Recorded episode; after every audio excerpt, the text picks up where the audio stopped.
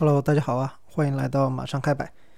啊，今天是圣诞节啊，不对，已经过了哈。录这个节目的时候已经是二十六号的凌晨了，节礼日这一天了。啊，具体哪一天上线我还不太清楚，得录完然后剪出来，反正不知道哪天上线吧。但肯定是今年，二零二二年肯定是得把这期上线了，也是今年的最后一期。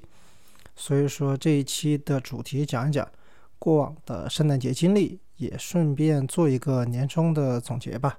毕竟开了博客频道是今年的一个，呃，不知道算是收获还是一个改变。我觉得算是一个改变吧。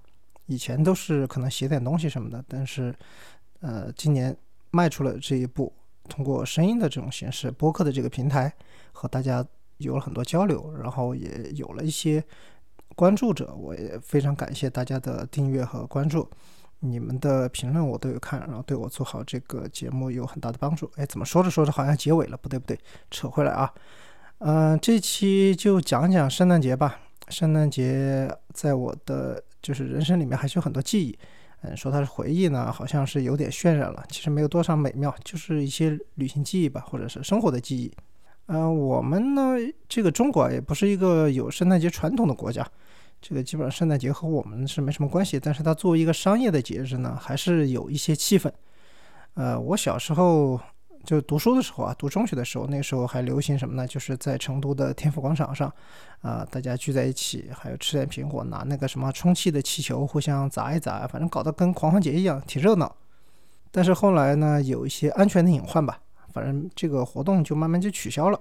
说实话，我是没参加过，因为每次那个好像感觉到那个活动的时候呢，都是找了一个什么，它不一定是圣诞节当天，有时候。有时候可能是卡在一个周末啊或者什么的，但是我当时学校是住校嘛，那周末也得返校了。平常他在平常我也没办法参加，平常也住校，所以说那个活动基本上是没参加过。但是听着很热闹啊，就是很多人描述，当时还看报纸，什么成都商报、华西都市报之类的，就还报道那些东西。那个时候就觉得圣诞节好像是个挺热闹的、狂欢性质的节日。嗯，其实很多人也没搞懂圣诞节是什么圣啊，你去现场问，可能他们也不一定能说得出来。啊，耶稣可能知道。嗯，你其他的再说多了也不知道，所以说它的那个宗教气氛其实很淡的。但成都也有一些呃基督教会吧，成都有一些教堂，还有一个是国家保护文物的呃文物保护单位，在那些教堂门口呢，到现在为止还有一些圣诞活动，他们有一些搞一些唱诗啊，还有平常有一些活动嘛，然后做一些礼拜，然后到圣诞节的时候还要还要排练一些舞蹈啊、歌颂啊那些，反正还挺热闹，当做一个民俗活动、宗教民俗活动去看参观一下也还可以。但是这种狂欢性质的呢，在咱们国家好像没有什么太大的土壤。按理说啊，圣诞节其实本来也不是一个狂欢性质的，它应该是更多有点类似咱们的呃过年。我的理解哈，就是有点像咱们过年，应该是一个合家团圆的那个节日。像我对圣诞节印象最深的是，我后来到加拿大去读大学以后呢，在加拿大那边它就有这个圣诞传统了嘛。圣诞节呢又正好是寒假嘛，每年圣诞节基本上都放假了，就能够。就是以一种比较轻松的心情来体体验这个节日嘛，呃，我印象比较深是当时在大学那个小镇，我们那个就算个村子吧，就一共也没多少人，就全镇可能百分之七十以上人口都是学生，学生一走，那整个村子里就没人了，就那种感觉。所以圣诞节给我的印象就是很慌，很完全是寂静，又下雪嘛，加拿大那个地方你也知道，圣诞节了，十二月底那都是白雪皑皑的，到处都是一片，而且很很早就天黑了。就三四点开始就阴下来了，四点过天就黑完了，就那种感觉。那就到处是有彩灯啊，亮着灯让告诉你这是个过节，但是街上又没人，人家都回去了团年了，然后谁跟你在街上是吧？我当时还在那个哎什么店打工来着？那个叫吃吃三明治的那个啊，Subway Subway 赛百味是吧？我在那个打工就没什么人来吃，然后我就在那边守着，然后反正就自己听歌嘛，然后就打发时间，到点儿就下班了。嗯，他过节还得那个多点工资嘛，这个但是正正过节的那几天他又放假了，他又不给我们这个钱赚了，哎呀，气得要死。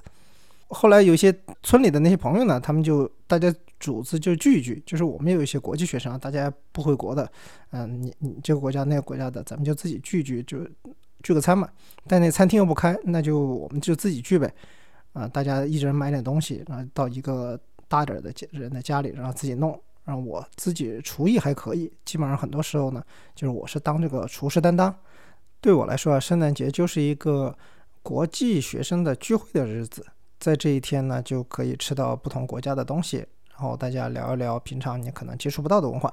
也就是那个时候开始吧，我对我所在的那个环境以外的那个世界就产生了兴趣。我想现在跑了这么多地方，和那个时候在加拿大过圣诞节是分不开的。就韩国同学拿韩他们的东西，日本同学拿他们的东西。我作为中国人，我就炒两个川菜嘛。然后可能还有一些其他的欧洲的同学，他们有些没回国的，有些可能就回去了，有些还留着。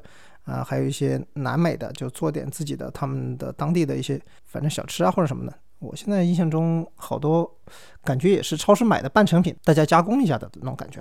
但是吃的很快乐。但这种活动呢，一般就是一天，反正就是平安夜那天大家这么聚一聚啊，其他时间还干干嘛干嘛。等我一个人在的时候呢，有时候就很痛苦啊。我后来的经验是什么呢？必须得买很多东西，就提前去什么沃尔玛、Superstore 那些，就买很多东西，至少一个星期的食物是放在冰箱里储存的。为什么呢？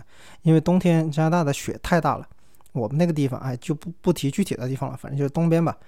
哎呦，那个冬天大雪下来，你根本就出不了门。你不多储备点吃的，你可能就是只能 饿死在家里。反正家里倒是有暖气有网，不出去也无所谓。哎，怎么感觉跟我现在也差不多？我现在成都家里 也是有暖气有网，我自己装的暖气哈。然后外面不是挺多羊的嘛，我也不出去，也不和他们打交道，跟那个时候在加拿大过冬其实差不多。你看这个有点时间循环了的感觉哈，时空伴随了。我为什么有这么个想法呢？是当年就是第一年的时候，呃，我在那儿租房子。我是住的那个，就是房东住在一楼，我住在二楼。呃，房东的那个入口是在背后，我的是在前面，就是停车库这边。然后我是要下到楼下，然后有个单独的入口嘛。反正就是大概介绍一下那个房子的构成。但是那年下的雪太大了，我一天早上一看，我打开窗子一看，我一看那个雪就已经把那个车道就全部都埋了。啊，我想废了。关键是当时还没有放假呀，就是还是期末考试，还有一门期末考试的时候，我想糟了，这咋办？我就赶紧下去开门，跑到楼下，发现门都拧不开了，就整个门给我冻住了，外面全是雪。然后我就赶紧上去，第一件事干啥呢？呃，先查邮件，查果然学校发了邮件了啊，这门期末考试就推迟了。然后哎，我想那今天不用出去了，但不用出去得吃饭呀，我还得还得出去买菜嘛，要不然今天得饿死呀。我这怎么弄那个门呢？我就是烧开水，烧了开水以后呢，提着那个水壶就浇那个锁，哎，就是很多年前的那种锁，还是铁的，就是呃就是金属的拧的那种，然后一按就可以锁上。那不是被冻上了，它就没办法开了嘛，就拧不动了。我就拿那个热水去浇它，浇浇浇，慢慢它就融化了，冻住的地方融化了，我就拧拧开了。一踹那个门，把它门一拉开一看，哎呦，门开了也出不去，为啥呢？就是那个雪基本上已经到我脖子那么高了，就就完全把我的门封住了。因为它是在一楼，就在下面嘛，那个雪就堆在那儿。按理说啊，就是它那个车道是步道是腾出来以后呢，清出来了，你得把旁边车道那些雪得给铲掉。但我现在出不去啊，我也没法铲呀。然后就等了很久，后来是房东从外面给我铲出了一条路，然后我们就忙活了一天，把那个整个给清出来了。所以就给我的那个教训，就必须得，呃，差不多期末考试完了以后，第一件事情就马上去囤菜。所以我后来就囤了很多什么披萨呀，然后炸的那些呃薯条啊，炸的鸡块啊，反正就是各种冷冻食品嘛。哦，那个租的房子也有烤箱，所以烤箱是个好东西。就是虽然我没有接到任何烤箱的广告，但是我个人还是推荐大家家里整个烤箱。呃，然后呢，呃，话说回来哈，继续回到这个话题，所以那个时候就把自己关在家里，就圣诞节也不出去，外面什么节日气氛跟我也没有关系啊，我人家都是合家团圆，我的家人就还在，就隔了十万八千里的这种，就跟家里打打电话，呃，那个时候还没有现在那么方便哈，什么一个微信语，哎，那个都没有微信啊，还是用 QQ 的时候，呃，然后就看点东西呗，反正在家里很很那个就是相当我的寒假嘛，圣诞节。就在家里看点综艺，我记得那个时候综艺流行什么，呃，康熙来了那个时候是有是吧？然后我猜那个时候也有，还有啥？国光帮帮忙嘛，反正就是那种台湾呃，我我国台湾地区的综艺嘛，就是还是挺多的。好，还有就是看点什么电视剧，那个时候没有现在那种流媒体那么方便，都是还得很多都需要下载的。就以至于我现在就养成一个习惯，我看什么东西我都必须得下在本地看，我都不习惯那种在线看，就一定还得在电脑上下载，还不是说手机、iPad 上下载，就一定得弄到手机上，就是呃不是弄到电脑上，就那个是留下的习惯。那时候下载还是什么用的，呃 BitTorrent 那个东西，就一个程序一个线程只能进行一个程序的那种。什么黄色、红色、蓝、绿色，是吧？表示不同的下载状态。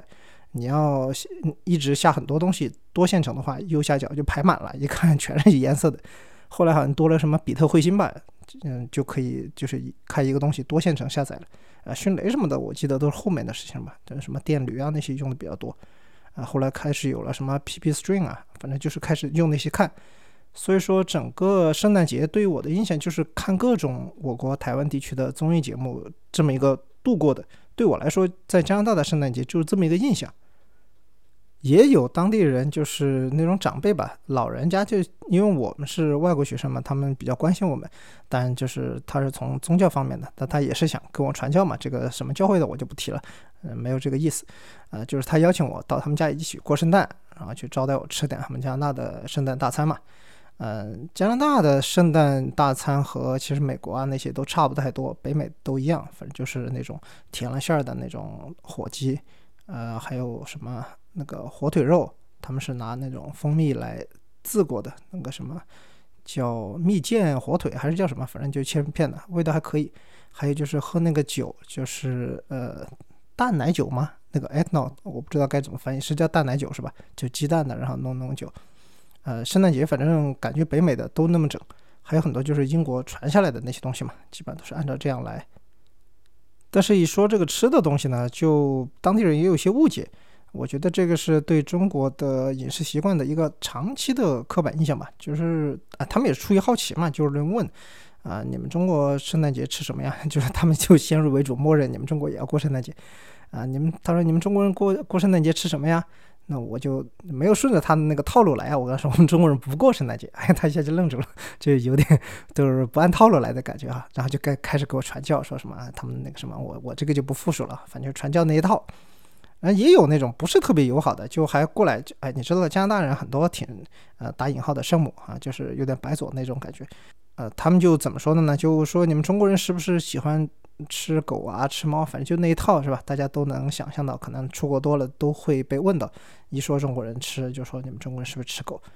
哎呀，以前呢，最开始我还反驳一下，我就说，哎，这个中国吃狗是因为一些特定地区的这个民俗啊。中国也不是说这这么大的中国，然后也不是说大家饮食习惯都一样的，然后有些是怎么哎跟他讲很多历史这种东西。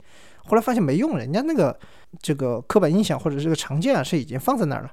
你拿这些东西跟他说，他根根本就不听的。所以后来再遇到这种事情的时候，我都开始就是你你反正你要给我来刻板印象，我就以魔法对魔法呗，反正我给你乱说呗，你爱听不听嘛。呃，后来有一次遇到一个，但是这个不是在读书的时候了，就是很后面，在一次旅行里遇到一个，正好也是加拿大人的，那我就想起这个事儿了，这顺便就聊一下。那个加拿大的女的呢，她就问我，就说你们中国人。为啥吃狗肉啊？就是他说我家里就养了什么狗，还给我看照片。他说这个就是我的家人一样，他就是陪伴我长长大的。然后就说你们中国人还要吃狗的话，啊，我觉得是不是太有点太傻了？反正就有点，呃，但就是嗯，大家也接触没多久，他也不好说什么我谴责这种行为。他意思是肯定，但是那个言语里面就是说这种行为是不对的嘛。就你们中国人为啥吃狗？哎呀，老遇到这种事情真的很烦，你知道吗？后来我就这么回复了，我就跟他说。哎，我说那你们为啥吃火鸡呢？他说我们圣诞节吃火鸡是传统啊。我说对，我说各个国家都有各个国家的传统，是吧？我说你们知道吗？就是火鸡其实是中国产的，是中国产的啊，而且火鸡是中国人民的好朋友。为啥呢？因为火鸡它个子比较大，它有时候可以去看家和看那些养的鸡啊、鸭呀那些家禽，所以火鸡其实是有点类似于帮助我们中国的农民啊看守这个鸡。那个禽类的一个伙伴啊，它是完全不是一种食物。这个火鸡是怎么传过来的呢？就是因为它是被成吉思汗从中国带去西方，然后呢是经过土耳其，然后然后来到现在的欧洲，然后呢欧洲人不知道这个东西是从哪儿来的，然后就呃看到是从土耳其中转过来的嘛，所以他们就把这个东西叫土耳其鸡，所以说呢后来就简化成了土耳其。你看，你现在这个火鸡是不是跟土耳其英语里都是一个词啊？我还反问他，他就愣了。哎，想一想，好像真的是哈。我说对吧？后来就发现新大陆嘛，那不就跑到美国了？呃，那个跑到美洲来了吗？我说你们现在是不是以为你们吃的火鸡是叫这个墨西哥火鸡是吧？是美洲火鸡吗？不对，我说这个东西就不叫墨西哥火鸡。现那个东西品种应该叫南部蒙古火鸡，叫什么 South Mongolia Turkey，我随便编的名字，反正就那那种感觉的，很神秘的啊。我说这个东西其实是最早传过来的啊，你们现在吃的其实就是我们中国的这个火鸡。哎，那个加拿大妹子被我说的一愣一愣的啊，就完全接不下去了，手这个手里面还拿着这个火火鸡三明治，就根本吃不下口了。呃，我感觉就是被我的这个魔法给打败了，呃，所以我后来都不想跟那个老外说什么中国人其实也不是都吃狗肉啊，这些乱七八糟东西，我都不想跟他说了。你反正各个国家都有自己的民俗嘛，你带总是带着刻板印象不尊重我们，我也懒得跟你说那么多。呃，有一年呢，寒假我就飞到安大略省去，就是看我的朋友，我的朋友在那边读书嘛。是在 Saint Catherine，就是安省，就是瀑布那个尼亚加拉瀑布，大家都知道吧？那个是算是加拿大的一个大的标志了，就是在瀑布旁边的一个城市。我们就当时在那边过圣诞，就吃饭嘛，还挺可怜的。你看大家都在家里吃圣诞那个大餐去了，我们就那个餐厅就我们两个人就坐那儿，呃，两三个吧，反正就朋友。那老板都看不下去了，就过来送了我们一瓶那个什么冰酒。你知道加拿大的冰酒是特别出名的嘛？这个算是加拿大特产。大家如果去加拿大旅行啊什么的，要带点什么伴手礼回国的啊。蜂糖算是一个，蜂糖呃看你好不好带吧，那反正也是液体。然后还有一个就是这个冰酒，ice wine，这个是在呃产区可能各个地方不一样吧，但是尼呃尼亚加拉瀑布那边产区还可以，反正有一些牌子，呃加拿大大使馆还是说它的什么金杉树之类的东西吧，反正都有推荐一些品牌还可以。嗯，这里我就不不多打广告了。你去加拿大那些 liquor store 什么的都能买到，他们那些店员给你推荐的都挺专业的，而且价格也是差不了太多。啊，我们当时就在那边喝冰酒嘛，然后说沿着瀑布散散步。哎呦，好冷啊，就是很凄惨，是吧？不光是冷，很凄惨。嗯，瀑布是这样，就是说到这个瀑布了，顺便多说几句啊，就是尼亚加拉瀑布是在美国加拿大边境上，其实就是它是横跨了边境嘛。啊，好看的呢，其实是美国内侧。啊，包括就是最大的那一块呢，其实也是偏美国那一侧嘛。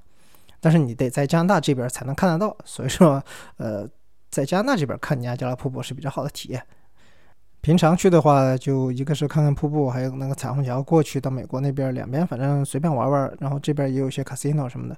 算是一个比较休闲的地方吧，但是冬天圣诞节去就很很悲惨。它打的光确实很有节日气氛嘛，但是人家那些都是回家了，这就就跟我一直在说的，就都团年了。我们几个人散步，然后风又大，哎，是雪又大，就很难受。哎，后来我们就终于在哎我毕业的头一年嘛，正好是也是个寒假，我们就决定不能在加拿大待了，就是找个暖和一点的地方就过圣诞了。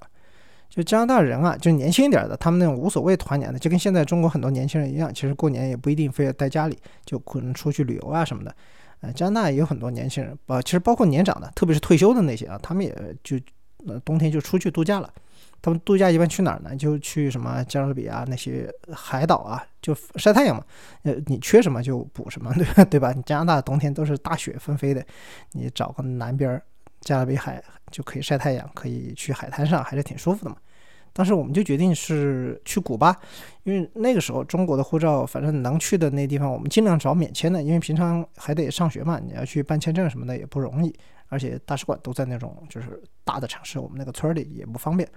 啊，当时一决定就是去古巴，好几个同学一起，十一十月份的时候就决定了，当时去古巴，然后那个圣诞节去古巴也是我这一生吧，反正非常美好的一个一段回忆。为什么呢？就是我没花钱。啊，一分钱没有花。当时是从多伦多过去嘛，哦，我们从我们那个村儿是先飞到多伦多，然后再飞到那个古巴的巴拉德罗，然后反正就是一套，它是那种 package，就是打包的，啊，机票加酒店的，在那边七七天嘛，就七个晚上酒店，然后加往返的机票，呃，一共是多少钱来着？他给我们报价一千一千出头点儿，一千二加币吧，反正就差不多这个价，具体的数有点忘了，反正大数不超过一千二。那时候汇率好像就是。一比六左右吧，反正七千多人民币。呃，当时我还咬咬牙，就是最后我还不是加上打工那些钱嘛，还存了点，应该也够了，就去一把。哎，结果没想到是咋没花钱呢？哎，我是从二十块钱，就是加币啊，二十块钱就突然就一两个星期一下就有一千多了。这事儿怎么事儿呢？就跟大家 分享一下这个快乐的回忆吧。当时是我们村里有一个酒吧。就是酒吧里面，除了就是打台球，你国外那种酒吧也分，就跟咱们国内其实不太一样。就它很多就很无聊的，特别那种乡下哈，就很无聊的，大家去就他们那种所谓的喝酒 social 就是聊天，你今天干啥啦？然后就很无聊，就是那种毫无营养的对话。呃，主要是喝点酒，然后打发点时间。然后一般有台球啊什么的，有些还有卡拉 OK。啊，旁边有时候多几个游戏机，所谓的游戏机其实就是 casino 赌场里面那一样哈。但这里我先说，就是赌博是不对的啊，大家是不要赌博，尽量是远离赌博，这个可能会导致大家那个倾家荡产啊。即使你去了很多赌场，我我这里不说什么小赌怡情之类的话了，就是尽可能的吧，啊，就是远离赌博。但是当年呢，就是我拿了二十块钱在那儿买酒。打台球嘛，然后就买酒买买回来呢，就反正有点零钱，然后那局我也输了，我就在那等着等着。我看到旁边机子有空，我想等等也无聊，我就反正塞进去玩玩一下，把那就是找回来的零钱用完了就完了呗。哎，就哪不知道咋回事，就如有神助啊，就是怎么玩怎么赢，就是那个游戏我都不知道什么规则，有些游戏哈我都不知道它怎么玩的，反正它提示按什么我就按什么，就那种。就是一直涨，一直涨，我就不到二十块钱吧。我二十块钱拿一张，我还去买了酒，找回来的钱就在那玩。玩到最后就是打完台球了，一发现我有八百多了，就是我当时震惊了嘛。我说这个东西还能这样玩吗？然后我就取出来，他打那个票，我去那个前台兑现嘛。啊，兑现了以后就走了，走了。然后正好没两天就是周末，周末呢，我和我那个几个比较好的同学，就两三个吧，我就说，哎，这个意外之财嘛，我就说赢了这个钱呢。那咱去吃一顿嘛，就在我们村里比较好的一个馆子吃了一顿，就反正几个人吃了六六十六七十块钱吧，反正就那种。你可见我们村多可怜是吧？好好吃一顿就六七十块钱。呃，吃完以后呢，然后我就回家，回家了路过那个酒吧，然后我朋友说是去上洗手间，我说行吧，你上洗手间。他上洗手间那边周末因为人很多，打台球什么的，然后就在那等。呃，我进那儿，他那儿等洗手间，我在那儿也等。哎，我说不能干等吧？我说一看刚才吃饭找回来的这个钱就好几块，不到不到十块钱吧。我说那继续来看一看呗，看我说这个东西是是我的手气还没走吗？然后一直塞进去，哎，这就是他上洗手间的时间，就又出来四百多、三百多、四百多，反正就差不多那个那个钱。然后你看我一共就花了二十多块钱嘛，这一下就已经是一千一二出来了。哎，当时就觉得神了。因为这个事情正好是发生在我们决定要去古巴的第二个星期，就是当天决定去了古巴了。比如说周末决定去古巴了，第二星期星期四晚上去玩了一把，赢了八百多，然后星期六又去玩了一把，又赢了四百多，这 这一下就一个星期的事儿啊，这一千二就出来了。哎，我当时觉得可能是上天，就是我也不知道是哪路神仙啊，反正我是从头谢到尾，就是我能想到的神仙都谢了，呃，就感谢这个各位神仙邀请我去古巴玩了一下，所以那个圣诞节去古巴玩的是很痛快的。就我对圣诞节的一个很大的一个印象，就是我当时在古巴去玩了七天，也去了很多呃一些世界遗产的城市啊，然后在海滩上也躺了，那个酒店也是那种全包的嘛，反正就是三餐，然后再加那什么饮料什么乱七八糟的都都含在里面的。就还比较爽，就跟养猪一样的，就那儿玩了七天，还是很舒服。所以我对圣诞节的印象还是度假，还是挺好的。所以当时我也不知道啊，这个我一个在加拿大读大学的学生，怎么后来工作就是跑到南美洲去了，委内瑞拉去了？就在古巴的那种躺海滩的记忆啊，就是后来在委内瑞拉又这个重复上演了好几次啊。后来我是在委内瑞拉工作生活了两年半，哎。两年半这个数字，怎么感觉暗藏玄机啊？不管了，反正就是在那边的时候也经历过这个圣诞节嘛。委内瑞拉的这个圣诞节，他们也是挺爱过这个节的。呃，因为南美人嘛，你知道那个天性就喜欢这种热闹的。他们一年过几个比较热闹的节，除了他们的独立日嘛，还就是二月份有个狂欢节，狂欢节是挺热闹的。就南美人就是对狂欢节的这个态度是可能跟我们的这种春节啊什么的也差不多，但圣诞节肯定也是一个。他们的圣诞节过得其实怎么说呢，挺没有想象力的。就我说了，就去海边嘛。就是我第一期讲委内瑞拉的时候就说了，就委内瑞拉人一有节，一有什么周末一放假，就必须得去海边，就去海边躺着。那个时候开往各个海滩的那个路啊，就都堵车，就你必须得很早去。你就算不堵车了，进去了，你有可能海滩上你没好位置，啊，就在那躺着，啥也不干。啊，就把那个椅子一搭，然后桌子一搭，就那里，反正晒太阳嘛。就是有时候打打排球，沙滩排球，然后去海里玩玩海，然后上来再晒太阳，反正一天就这么过去了。我们呢，当时是一个公司，都是四川人嘛，然后当时这个呃业余生活发展的是开展的还比较不错，我们就把麻将都 带到那个沙滩上。但当时那个委内瑞拉人看的也不奇怪，因为他们也打一种牌，就是叫多米诺嘛，嗯，就类似的，跟咱们麻将差不多，也四个人然后围着打。规则我一直到我走都没搞懂过啊。那个旁边那老伟看我们那儿打麻将，就问这啥，我们就说这个是中国多米诺是吧？多米诺奇诺啊，他们就啊秒懂啊，就反正就是大概差不多东西。那海滩上比较有意思呢，就是吃饭啊。我们我第一期也讲了，就是吃他那个海滩套餐，我是这么叫他的哈，海滩套餐。你就是有啥吃啥，他那个鱼反正标配是必须得有条鱼，就是烤的或者炸的，反正二选一。这个看你去的那一段的那个海滩，他是怎么给你做的，有可能烤，有可能炸，这个不好说。呃，这个东西呢，一般就是在海滩上随便吃吃这种套餐，因为它那个海滩啊，一到过节的时候，你到处都堆满了，车外面也停满了，它那个不可能是有什么餐馆给你吃的。你要吃餐馆，你都得到就是停车的那边去，它就在海沙滩上，它不可能给你搭个餐厅，是吧？嗯，你一般就是呃找人给你点菜，你就喊看那种端着盘子，然后拿着毛巾的，你一看就是小二，你就把招呼他，反正就是什么小兄弟，就那种人过来了。啊，就你要点，就说几个人的吧，反正都差不多。你说你要指望有什么烤牛排啊，烤这样那样的也不现实，是吧？就最多就烤肉。他就问你吃鱼还是吃肉，就是感觉有点像飞机上那种问你是吧？你要什么米饭还是面条，就那种的鸡肉饭、鱼肉饭。他那个感觉也是一样，你是要烤肉还是呃烤鱼？哎，有有时候也有烤鸡哈，反正他那个鸡反正也是呃就是转的那种，插在那儿一一直烤。哎，这个也有。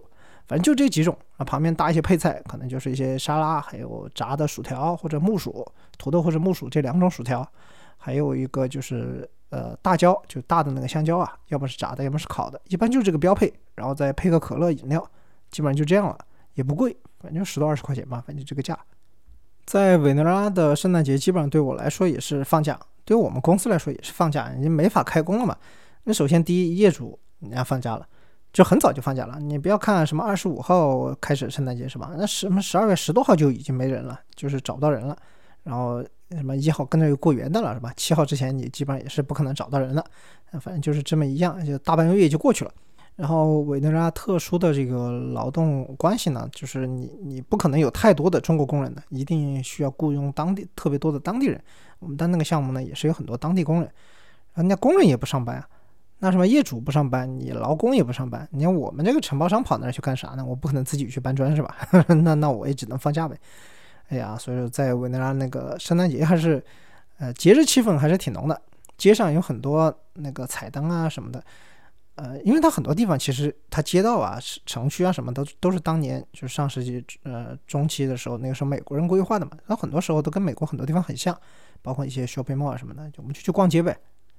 哦，你说起逛街，我也想起了，在加拿大圣诞节有一个特别大的活动，就是 Boxing Day。Boxing Day 就是二十六号嘛，就是现在录节目的这个时候，就节礼日嘛。当时他们有很那个商场都是打折，就跟清仓，有点像美国的那个黑五。那种感觉的，咱们那个双十一也是那样，就差不多那种感觉的。但是它线下的嘛，实体的。那个时候啊，现在肯定线上了，呃，绝对有线上了。就是我那个时候都是线下的，啊，冰天雪地的，大家都 跑到那个 shopping mall 去门口去等着，商场门口啊，好像很早就开门了。他然后我们就一般吃了早饭，一般是头天熬了个通宵，就还没睡嘛，就大家都是年轻人，就过个节，啊，就跑到那个商商场门口冲进去抢，真的是要冲进去抢的那种啊。特别多人，特别多，因为特别划算。他一年最划算的就是这个 Boxing Day 了。当时买那种什么 T 恤啊，那些就几块钱加币，几块钱的那种，就跟奥特莱斯那种感觉差不多。但是它是在正常商场里的，特别多的那种花车，你自己去翻。然后那个商店每一个都是什么买一送一啊，或者这种各种什么买三送二，反正就是这种各种促销吧，啊，特别划算。我印象最深刻的是有一年我带一个同学去，那就是一女生嘛，她刚来加拿大第一年。一个学妹，她也第一次经历这个。我说你必须得好好体验一下，你才算来 来过加拿大了。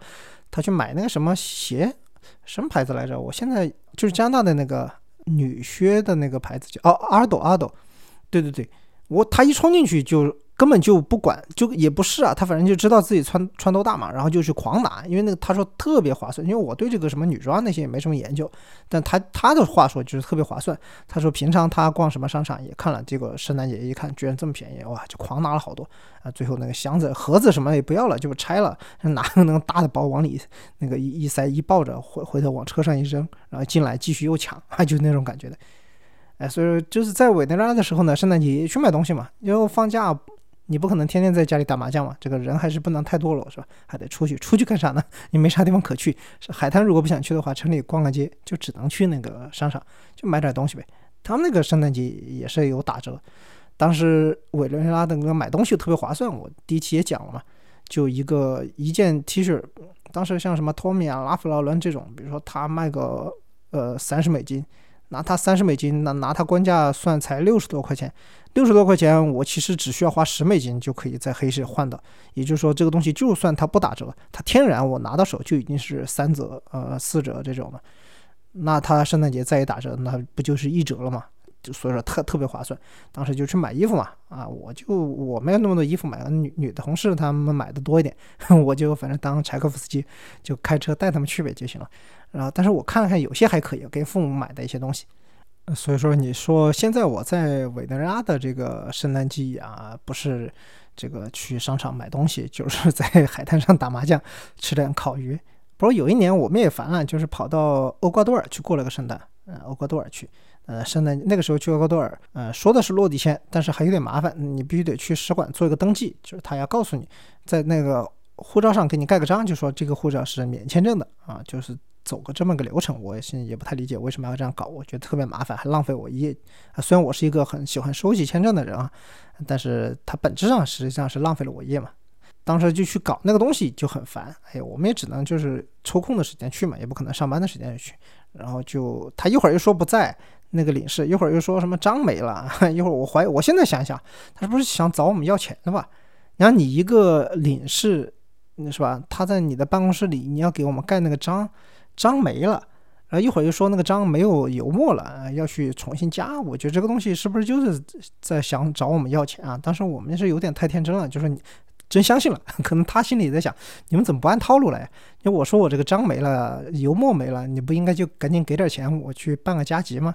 哎，结果你们还真的相信了啊！我们就当时说行行行，你你慢慢去找你的章吧。这个星期五没有，我们下星期一再来。我估计他也有点愣了，这帮中国人不按套路来。再后来有一年，那年圣诞节我们就去厄瓜多尔过了，啊，反正也感受了一个不同的这个国家吧。虽然哎都是在北部南美，但是风情还是有点不一样的。这个殖民色彩的那个底色还是有点不一样啊。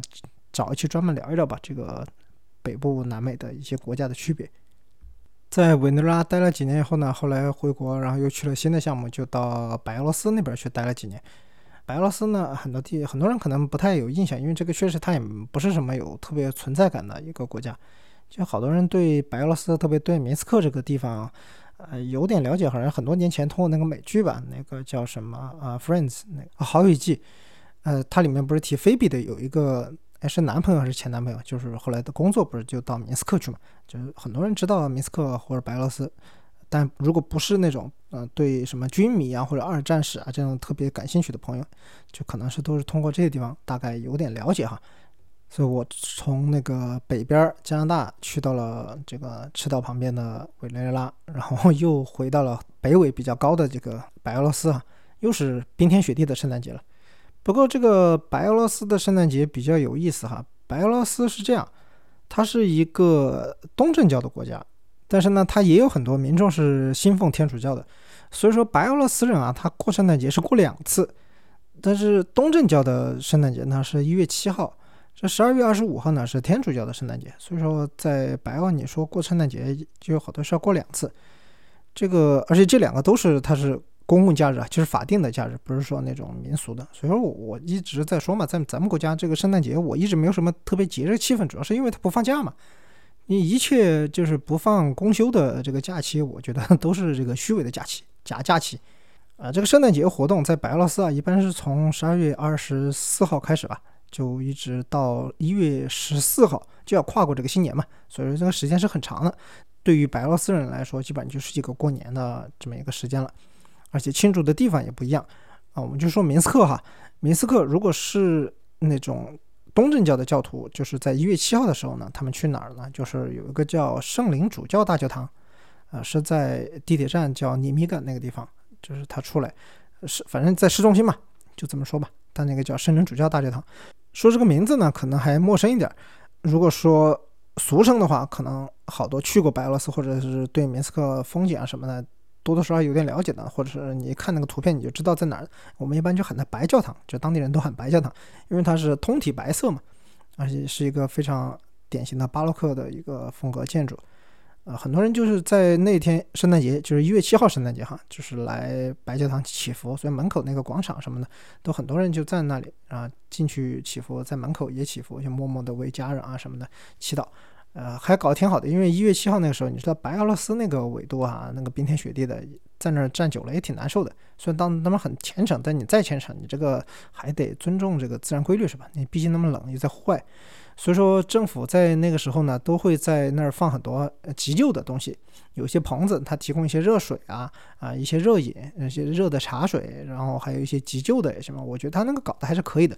因为这个东西虽然民俗嘛，但是它也有一些政府的，呃，像什么急救啊这些介入，就万一你老人家，特别是那种虔诚的，都是老人家比较多嘛，你万一给冻出病来什么的，当场就还可以救治一下。那个十二月二十五号那个圣诞节，就天主教的圣诞节呢，他们主要是在市中心的另一块，离这个白教堂不远，还有一个教堂，它是叫圣西蒙和赫伦纳教堂。这个我一般这个名字我都不太常念，因为一般我们就喊它红教堂，因为它是外体全是红砖，特别显眼。你就在明斯克的那个市中心，特别显眼的，大家都知道。你一说红教堂，大家都知道在哪儿。嗯，它是个哥特风格的嘛，都不大。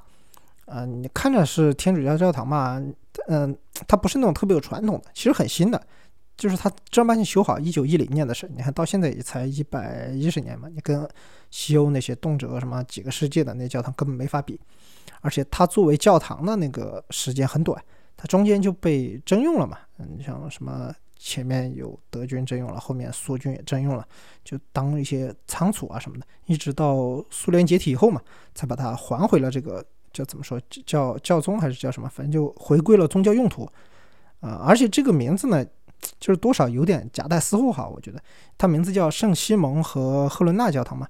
啊，你知道一般的什么天主教教堂，什么圣保罗教堂、圣彼得大教堂这种，圣马可大教堂啊之类的，对吧？好，他们都是那种圣徒命名的嘛。就算不是这种大圣徒，它也有一些什么圣地圣地亚哥教堂啊这种，呃，小的这种圣徒。但是圣西蒙和赫伦纳他就不是这种用圣徒命名的教堂，呃，这两个人是什么人呢？他是当时就是修建的时候啊，那个的白俄贵族叫威尼洛维茨这个家族，他的这个贵族的他的儿子和女儿，就小儿子和小女儿啊，啊，西蒙和赫伦纳，就很早就就夭折了嘛，很不幸，就小孩就去世了，就为了纪念他的一双子女呢，就是他出钱，就是请了一个。设计师、建筑师来设计，然后就修了这么一个教堂，然后呢前面加了个圣，其实按理说不应该加的是吧？你又不是圣徒，呃，这个名字呢，大地主啊，就是乌伊尼罗维茨，这个一听就是有点哈波兰贵族了哈，嗯，这个波兰立陶宛联邦嘛，这个这个血脉一直传下来的，而且这个教堂的设计者也是波兰人，所以他是挺有波兰血统的一个教堂，但是现在已经成为了明斯克的地标。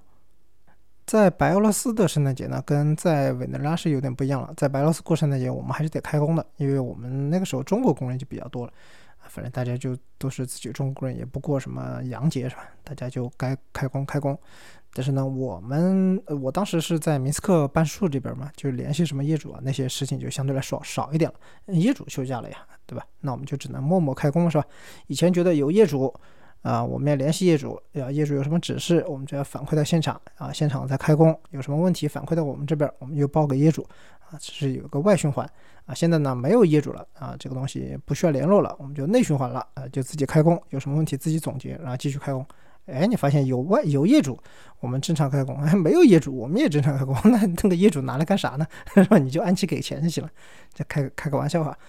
啊，所以那个时候我们在首都明斯克这边也没啥事情可做，嗯，反正圣诞节嘛，你也不可能到处去玩，反正就自己吃点东西。我们的厨师也是自己带去的，反正吃点中餐嘛，大家各什么中资企业啊，有些什么使馆、使领馆的，啊，互相就吃吃饭，大家请客就跟过年一样。真正过年了，你好多回去了，就回国了。你看我们这种是坚守现场的，就在那儿待着原地过年。真的到中国过年的时候，有些什么领导都回国去了，因为那个冬天确实施工的效率比较低。它很早就天黑了嘛，你不可能什么夜晚把工人拉去施工，我这个有点不人道，对吧？那还是你夏天的时候你施工，到什么晚上十点钟天还亮着，你让人家一直加班，当然那个是有偿加班哈，我们是也是严格按照这个劳动法，当然很多到后来就变成是你愿意加工的，呃，加班呢，去我们就给你计件，这个属于是这种灵活的施工方式，但是没有强迫啊，不存在这个强迫劳动的。啊，但是冬天呢，肯定就不现实了呀。你包括有些时候要打桩，这个初期的时候一些桩机，那你都完全冻上了，是吧？你得先还得画冻土，要不然你那个机器都打不下去。所以对于我们来说，冬天圣诞节在白俄罗斯的印象就是一个很混沌的，就有时候你人想做事儿，你也做不了太多，你也不可能完全歇着，就是在一种很别扭的这个情境下，身不由己嘛。你要是现在就不一样了，你该过节该躺就躺，但是你又不能完全躺。哎，他施工呢又没有完全施工，这个呃施施工力啊什么人力也没有得到完全的释放，但是它又不是一种停工状态，哎呀，所以说就是比较别扭。有时候去拜访什么业主啊或者一些领导，就在他们那儿吃点什么当地的餐。白俄罗斯过年呢，就是圣诞节嘛，对他们来说也算是过年了。那他肯定也是要跟家人一起过的。我们那些雇员啊，当地雇员都会提前几天都回家了，就请假回家了。啊，我们就有时候去人家那边，就是人家过完正节那几天，后面就到人家家里去做客，吃点当地的餐。白欧这个圣诞节吃什么呢？反正还是烤肉比较多。正餐就热菜、硬菜里面还是有烤肉啊，其他的呢就是你知道俄餐的那一套该有的都有，就主要都是那些东西。所以你说它跟平常那些有什么不一样呢？我觉得还真说不出来。就算有，我现在印象中啊，就是上桌就喝酒。就白俄罗斯人也是那种哈，上来什么就干三杯那种的，有点像咱们山东兄弟啊、东北兄弟那种，一来先内蒙内蒙的兄弟那种感觉一样，去先几杯撂倒。就他们喝伏特加，但是他们那个伏特加，你要这么说，我觉得他们不一定喝得过咱们。他们喝的猛啊，就是量好像很大，很多伏特加，但是伏他们喝的伏特加一般就四十多。你要让他们来喝点咱们中国的高度酒，那也不行。后来我们业主到我们工地上，要喝点我们的五粮液什么的，招待他喝点什么泸州老窖、五粮液那种川酒，啊也不行，很快就不行了啊。他一看那个度数，我靠，他们中国人喝这么高度高度的酒吗？但白俄罗斯的伏特加还有点意思，它有很多土法啊，不叫土法吧，就是那种比较粗糙的那种伏特加。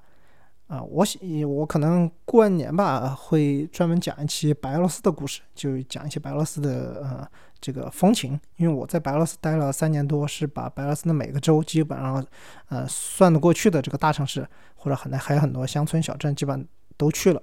然后我在那边品尝了不少其他各个地方的美食，还有一些怎么说呢？呃，他们的民俗文化吧，也过了很多的节日。所以我开年吧。找一期，我是专门把白俄罗斯给做一下，因为很多人可能不太方便去白俄罗斯。白俄罗斯以前签证还挺麻烦，现在现在当然很简单了。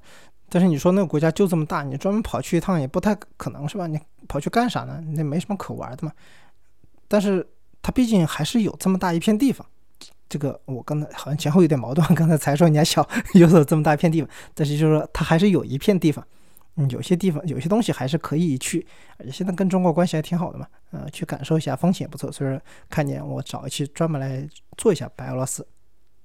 楚克埃在白俄罗斯呢，在其他的欧洲国家也有过圣诞的经历，呃，最近的一次就是二零一八年的圣诞吧，还是二零一九年，我一下有点忘了。现在新冠以前的这个年年代，我都现在记忆里已经很模糊了。呃，我是带我爸妈去捷克玩了。十多天吧，当时是买的川航的那个套票，特别划算。成都往返布拉格含税好像就一千多块钱吧。然后去了捷克呢，正好就是十二月份，嗯，基本上就它的圣诞气氛已经很浓了。主要就是体验了一下他们那个圣诞集市嘛。你说的欧洲圣诞节，那主要就是圣诞集市了。它不一定是圣诞节当天，其实从很早就开始有这个圣诞集市。捷克的有一定特色。啊，其实和德国的你说它有多大的差别呢？其实也还好，反正就各个乡村，我们到那很小的那个村子里，人家都摆了一个什么圣诞集市。但有大城市就更热闹嘛，啊，主要喝点什么热红酒啊，然后整点什么香肠啊，然后烤的什么猪蹄啊，就是这种。你看我从波兰、捷克一直到德国啊、法国都去都去体验过这个圣诞集市，呃，大差不差吧。你说法国也是一样，他们只是喊的不一样嘛。他们法国喊那个什么热红酒叫叫法语怎么说的 w i n e s h o n 是吧？德语是 Glühwein 嘛，就是嗯，反正就是热红酒，大家知道那个意思就行了。你说热红酒，我就嗯，我想突然突然插一下啊，就前两年，就去年还是前年，反正我觉得在中国像什么社交媒体、小红书啊，各种平台特别多，就特别火。我也不知道以前火不火，因为我以前很少接触那个这些社交媒体嘛，我就不知道。但是去年还是前年，我也觉得特别多，怎么一一夜之间所有人都在煮这个热红酒了？哎，结果到今年啊，圣诞节我一看，好像没有，没有多少人搞这个东西了，这个风头是不是就过去了？然后说回嘛，反正就是东欧还有欧洲那些圣诞集市，我们就吃点什么烤香肠，他们那个德特别德国啊、捷克这些烤肠还是特别有名的啊，整点黑面包。比较有意思的还是到那个温泉小镇吧，卡罗维法利吧，呃，它不是有那个温泉嘛，啊，也有圣诞集市，你在那里买那个黑麦的面包，然后夹那个香肠，如果吃的有点干了，就买我们买的那个杯子，就人到卡罗维法利都要买个那个纪念品的杯子，就接他那个温泉水，就直接喝了，就拿来送这个呃送那个啥，就是烤香肠，因为我们发现各个地方的那个煮红酒，它可能配方是有点不一样哈，虽然都是有那种。啊，卤味儿，我们就说那个就跟卤水差不多，虽然都有那些香料的味道，但是有些地方可能偏酸，有些地方可能偏咸。嗯，我觉得跟它放的糖一个是不一样，还有就是那个水果的品种也有点不一样，有关系。我在德国喝的就没有那么甜，我在后来捷克喝的几次，我觉得是有点偏甜了。但从加拿大到委内瑞拉到白俄罗斯到东欧，然后现在又在国内，哎呀，这个圣诞气氛今年还是特别。怎么说呢？呃，特别不那么浓厚了，就是商业的这个气氛都更淡薄了。一个是这两年这个有些大家消费什么的也收紧了，是吧？逐渐有些不必要的开支也没有去没有去花了。今年好像什么电商的数据也不是很理想，再加上现在呢，正好这个。这个疫情防控的政策有一些调整呢，导致外面可能好多人不愿意到外面去人多比较聚集的地方去。所以今年我看朋友圈啊什么的，圣诞节大家 就是那个在室内搞个什么圣诞树，或者不知道哪儿找的网图，啊，祝大家圣诞快乐就行了，也没有搞点特别多的什么庆祝啊。所以我觉得这个东西又回归了它这个圣诞节对我在我记忆里的这个最初认知，就是一个和我们中国也没太大关系的一个节。大家就能过也行啊，是不过也行。大家现在可能更关注的是什么？哪里有没有发烧啊？有没有咳嗽啊？这种东西啊，也不太关注什么有没有喝热红酒。诶，不知道喝热红酒能不能止咳？我记得当年说的时候是好像是可以有点止咳的效果，哎，也不知道是不是真的。圣诞节的回忆呢，就分享的差不多了。感觉我也好像又重新走过了这十多年。这一看也到了年底了吧？就。正好借结尾这么一点时间来做一个今年的总结吧。啊，我觉得今年做这个播客频道，我觉得是个特别大的收获。我也没想到能坚持下来，哎，其实也不知道能不能算坚持下来。现在一共也才做了二十多期，但是绝大部分时间我还能保证周更啊。我觉得跟今年这个状态是有关系的。就是过去两年嘛，就是疫情三年，我最开始的两年，其实我还是在国内到处跑，虽然没有出去，但是在国内我买了什么南航的快乐飞啊，还有华夏的那个无限飞，就是很多地方都在跑，我也飞了很多地方，呃，不光是旅行，还有打卡了很多机场啊，我觉得这个打卡机场也是挺有意思的一个话题啊，也挖个坑吧，就看明年找一期做一个这个国内机场打卡的巡礼的这么一个一期内容嘛，毕竟也飞了超过两两百个这个国内机场。很多还是挺有意思，而且打卡机场这个事这个行为本身呢，在我眼中也是一个特别有意思的。它是带我一个很快的视角，能够看到这个城市的呃风采的这么一个窗口吧。我觉得挺有意思。总结总结一下，还是可以做一期内容。呃，就是说前两年我跑的地方还是比较多，但今年基本上没怎么动。一月十九号吧，今年我记得我回到了成都以后呢，就再也没出去过了。就只有国呃国庆的时候和呆哥啊他们聚了一聚，就去了趟福建嘛，啊就但是飞过去也就飞回来，就是正国庆的时候去玩了几天，但是其他时间我基本上没有离开过成都，大成都区我都没有怎么离开过，然后很多时候也没有离开小区，感觉好像就是在一个不知不觉的情况下，我自觉的完成了一个自我的隔离。呃，就是这个隔离呢，就我我跟我上海朋友开玩笑，我说我随一个吧，因为上海不是三月份到六月份基本上都是在封控嘛，我说我自己也在家里封控，我自觉居家，当然是开个玩笑，但是呢，实际上的效果也是这样的。我觉得更多的是一个沉淀吧。我是正好好好想一想，明年到底干啥。就是今年就停下脚步，就不像往年那样一直在外面走呢。有时候你可能想的就不那么远。今年也做了一些事情呢，包括一些零散的写作、一些供稿啊，那些还是在继续找。但明年有没有什么想法，想干点什么？呃，我今年正好就在家里好好琢磨了一下，有一些头绪了吧，也写了一些计划，看明年能不能有一个好一点的时机，把今年的一些想法给落实了。当然，有个最大的收获就是，但就这个播客频道了吧，我居然把它从九月份开始一直就做下来了，我还是挺欣慰的，也感谢大家支持吧。然后今年从心情上来说，有个很大的收获就是。呃，不太在社交媒体上或者公共空间，就是网络空间和人发生讨论了，就不太争一些东西了。比较典型的是呢，就是中间我把微博那个给卸载了，其实基本很长时间也没有怎么用过了，就偶尔要查个什么东西，我把它装回来，呃，那个搜了以后呢，和人互动了以后呢，呃，比如说可能私信问一个微信加了，然后继续就，然后把微博也就删了。我发现在上面。很一个是很浪费时间，第二是牵涉你很多精力，因为你发现很多人他的想法是稀奇古怪的，你不想跟人家讨论，你跟他讨论是讨论不出个头来的。我今年有个最大的收获就是我意识到了，就是你在网上和人讨论事情的时候啊，你根本就不知道你们俩说的是不是同一个东西，就是你们俩的讨论的东西是命题是很大的，就是其实我们如果要讨论某一个事物或者某一个概念的时候，我们应该把它非常细分，才能。就是真正的触及到你们俩想讨论的这个东西的内核，而不是只是一个标签。比如说，很多当时网上不是说什么讨论什么自由的问题，自由还是管控？那你讨论的自由和他讨论的自由，你俩是一个自由吗？就你俩想的东西根本就不一样，但是只是他挂了都挂了自由这个名字，但你你们俩就吵起来了，或者说你们俩觉得自己是一个阵营了，就不管你是支持还是反对吧，但其实你们俩说的根本不是一个东西。这个就是我今年在微博还有其他其他一些网络上和人几次这个争论吧，我得出来的这个体会啊，我现在就很多东西我看那新闻本身就看了，那个评论区我就不点开了，就是当然就是呃这个播客的评论区我会点开的啊，感谢大家对我这个播客的评论，每一个评论对我做这个播客都有很大的帮助，我是谢谢大家，这个这里也不会吵架，大家都是很睿智的，呃这个感谢大家的支持，但其他的像什么微博啊那些什么我基本都不打开了。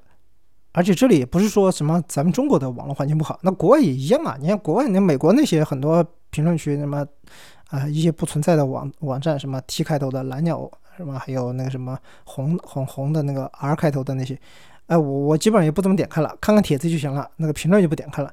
你说中国网民、微博网民这个学历低，那国外网民学历也就那样，哎，没有谁素质比谁高一点的。是吧？韩国的、日本的，哎呀，都差不多。你看韩国网民天天不是也，你这个那很容易就被咱们那些营销号抓到截图嘛？谁又说什么啊？我看前前两天还有说什么中国的故宫是抄他们的景福宫是吧？哎，你说这种智障言论，这韩国多不多？其实还挺多的。其实你说这种智障言论，中国就没有吗？什么什么哪些东西是谁谁谁抄我们中国的？你想，你先换一个想想，是不是都一讲的一个东西，对吧？所以说那个智障的网友，全世界哪儿都是。我现在的态度就是，我直接开摆，我一个都不看，是吧？我自己去找那些什么呃新闻来源，研究那些新闻就可以了。我根据我的经验，我做出自己的判断。这里顺便也安利一下我上一期。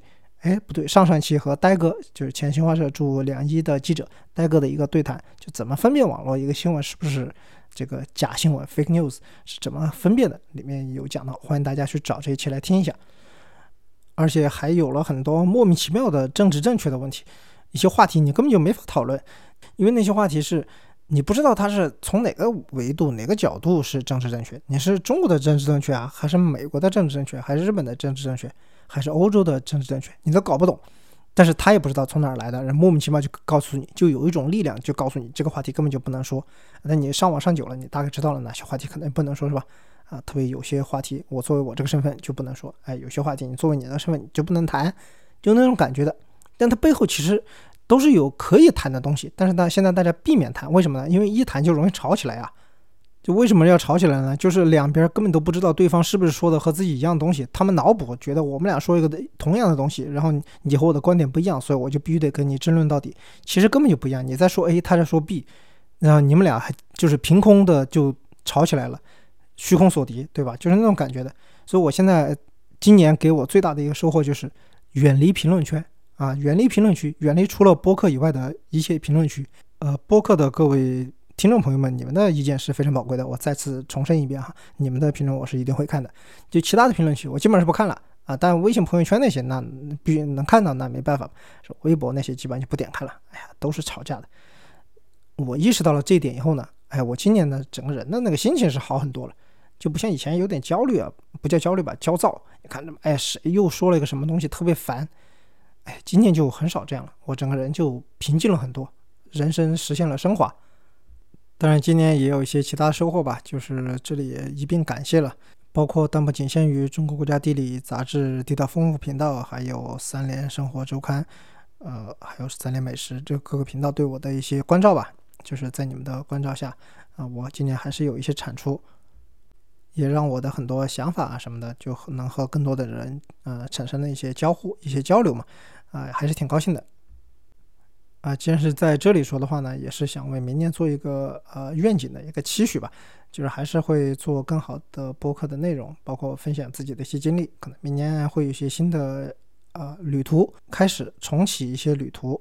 就会有更多的新的内容，包括啊，还有一些以前的一些内容的分享，还有一些对于很多事情的一些观察、一些分享，包括我会邀请到很多的对谈嘉宾。其实我现在脑海里就有很多清单了，就邀请到很多人来做一些节目。我这个人选题是那种脑洞特别大的，所以说就有很多内容可以做。但是今年没办法了，我朋友他们很多就 阳了嘛，那个嗓子就完全说不出话来，我也不好意思打扰人家。还有一些就是年底可能特别急的。嗯，可能没有时间，挤不出时间来吧。但是我都和别人约好了，就排一下，明年会做更好的内容给大家。所以说这一期的分享其实更像是个脱口秀吧，我也不知道算脱口秀还是算什么，反正就是闲谈。我也没写，这个是很难得的一个提纲都没有写的，就一个字一个提纲都没有的一期，就一口气就录下来了，算是一个一个是圣诞节主题的分享，还有就是年终的一个总结，算总结吗？还是一个体会吧，心得体会吧。啊，差不多也就是这样，本期的内容也差不多到这里，这也是本年度我最后一次说下面这段话。以上就是本期马上开摆的全部内容，感谢您的收听。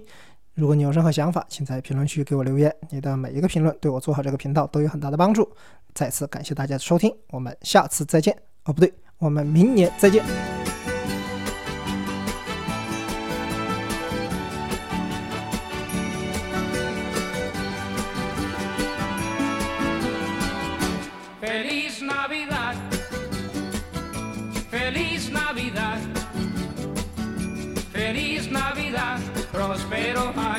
feliz.